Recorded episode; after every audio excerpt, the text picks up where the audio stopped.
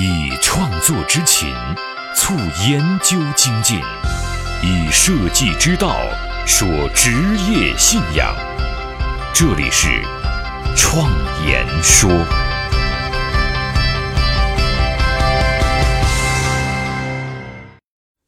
大家好，我是主持人张子健。今天我们继续来读《设计信仰》这本书。我们接着上一期的话题来接着聊职业化。我周边的朋友虽然大多数啊都处于青年的尾巴，但是脸上的皱纹也在一天天的增加。尤其是成家立室之后，羁绊会越来越多，属于自己的可实现的梦想空间和精神啊就越来越少了。但是生活还要继续，职业呢也还要继续。面对这样的纠葛，你准备好了吗？改变命运的。设计力量，相伴一生的职业信仰，启迪思想的心灵碰撞，坚定清晰的幸福方向。请与我一起设计信仰。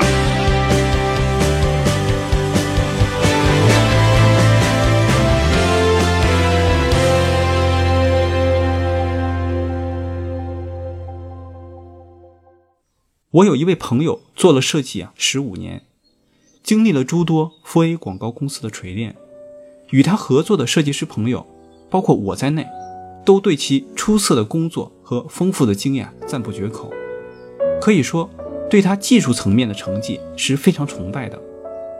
最近听说他与妻子带上小孩回四川老家了，其原因有很多方面，包括一些客观原因。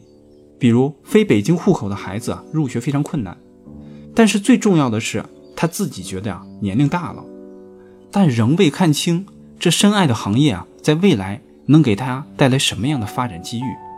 这位朋友的决定啊，我当然是支持的，因为这属于他自己的人生。年轻的同行如果能早做准备，或许啊，不会像他这样过得辛苦，走得凄凉。我们经常组织一些活动，在一次活动当中，有一位设计公司的老板给我们讲了这样一个故事。他的客户跟他形容，说到美国去了世界上最有名的五角星公司，推开门一看，每个在电脑面前做设计的都是年纪比较大的、非常有气质的老头。回到中国之后呢，进入中国的设计公司，推开门一看，都是很土的小孩儿。这一方面，反映了现状，也说明了我们是否有机会会成为有气质的老头呢？以个人的力量是无法一下子改变现状的，我们唯有改变自己。正所谓胜者为王，剩下的胜，坚持到最后是唯一的办法。只要最后你还在，你就是胜利者。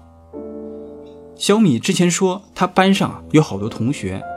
但是现在基本上只有他一个人在从事这个行业了。其实呢，我也一样。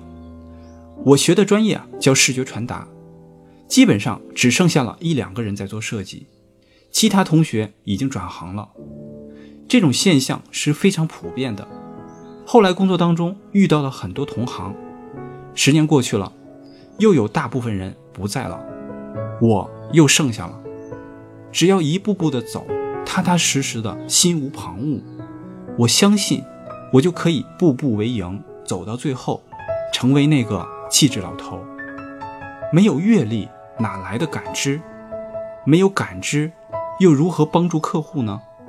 比方说，奔驰找中国的设计师做设计，二十出头，连车都不会开的小孩，如何为奔驰服务呢？如何能够打动奔驰的目标消费群体？所以，我们就无法抱怨国际大牌公司不将战略层面的重要工作交给我们做了。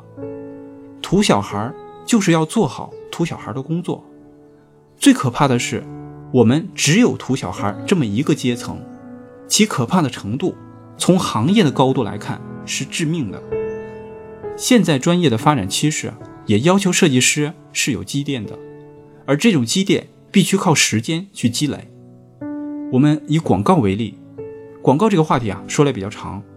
简单来说，就是这个时代的西方的经典的广告学理论当中的横向思维下的创意需求，已经越来越不适应日新月异的商业发展和营销诉求了。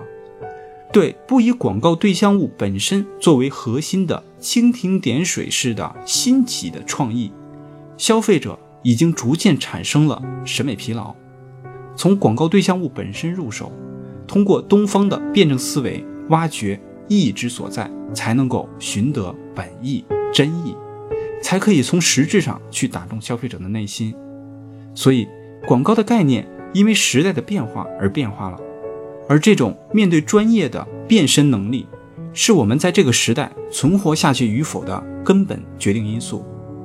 时代变化的速度非常快，设计师必须要培养我们这种预见能力，提前呢去做好准备。就如小米所说，现在的广告已经非常的不适合新时代的经济发展了，人们开始追求自身的意义。过去被称为“心灵复印机”的广告模式。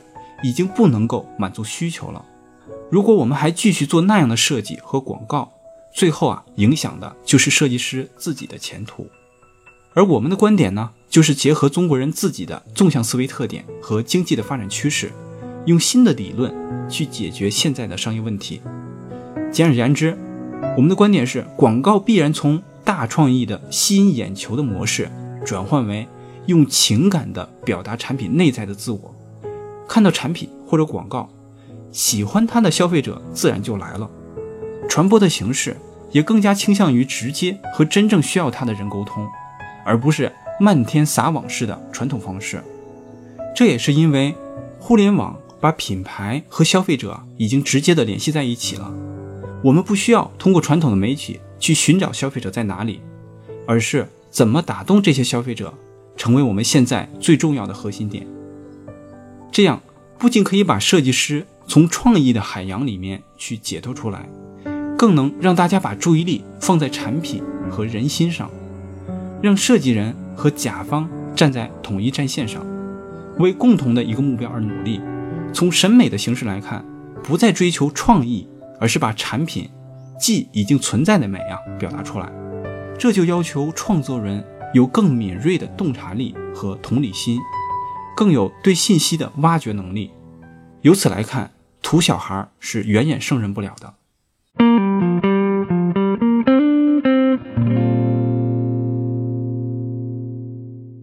市场的细分带来了职能的细分，在我们这个行业当中，经纪人的角色也变得越来越重要了。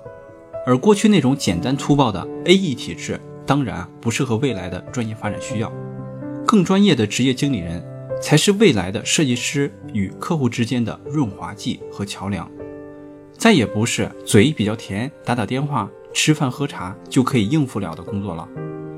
小米啊，曾经在佛 A 广告公司里面遭遇过这样一个经历：客户那边啊有一个工作，公司的客户代表也就是 AE，把这个工作啊交给了他，他就开始啊去做设计，做了一个设计，被送到了客户那边。回来之后啊，说不对，要重新做，但是呢，却说不出理由。他又要啊重新做几个方案送过去。第二天回来又说不对，又要重新做。当时啊，他就非常的郁闷，因为他对自己的专业能力啊是非常有自信的。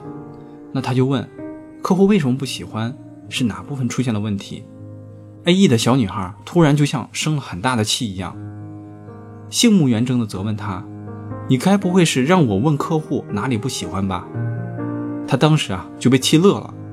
当然是让你问这个了，这也是你的工作，你又不是电话机，只会传话。你要做的就是创作者和客户之间的沟通纽带，与中立和客观理性的立场啊实现我们的沟通。后来他又做了三个方案，他跟他说，要不然这样吧，我们都是有时间成本的，我直接啊去和客户沟通。因为客户啊是日本客户，小米曾经在日本啊留学工作五年。如果是中方代表的话，他可以用中文说；如果是日方代表的话，他就可以直接用日语说。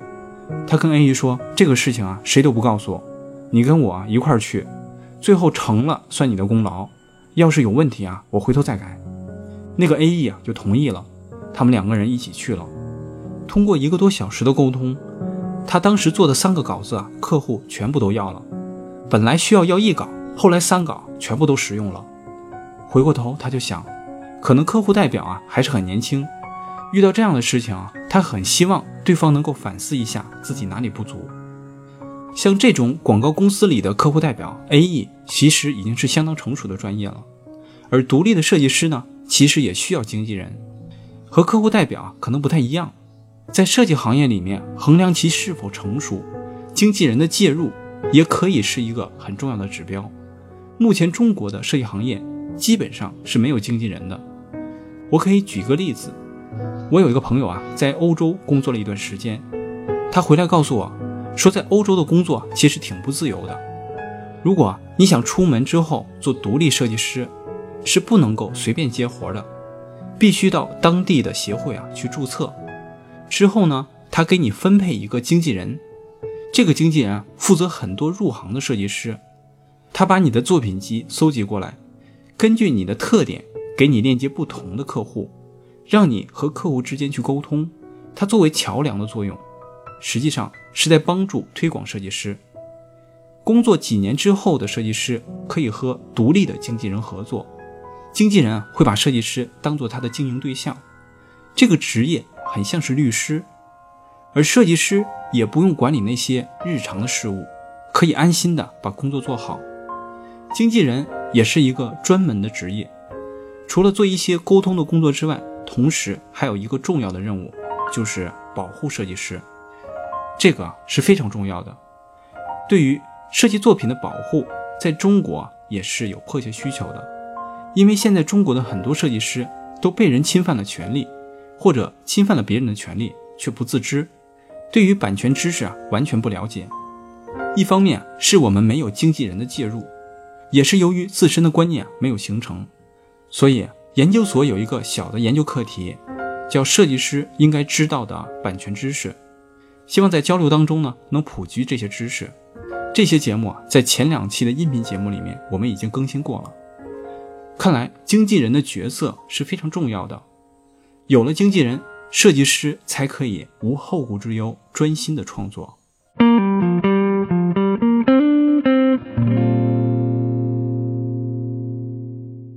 好了，这一期啊，我们就先读书到这里，下一期我们接着聊职业化这个问题。我是自由设计师张子健，感谢大家听我创言说。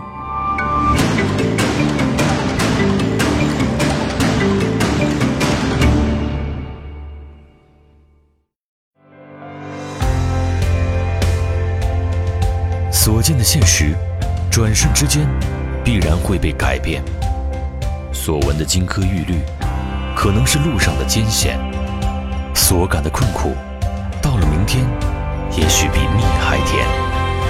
人生一世，白驹过隙，倒不如昂首挺胸，做个坦荡匠人。我是设计师。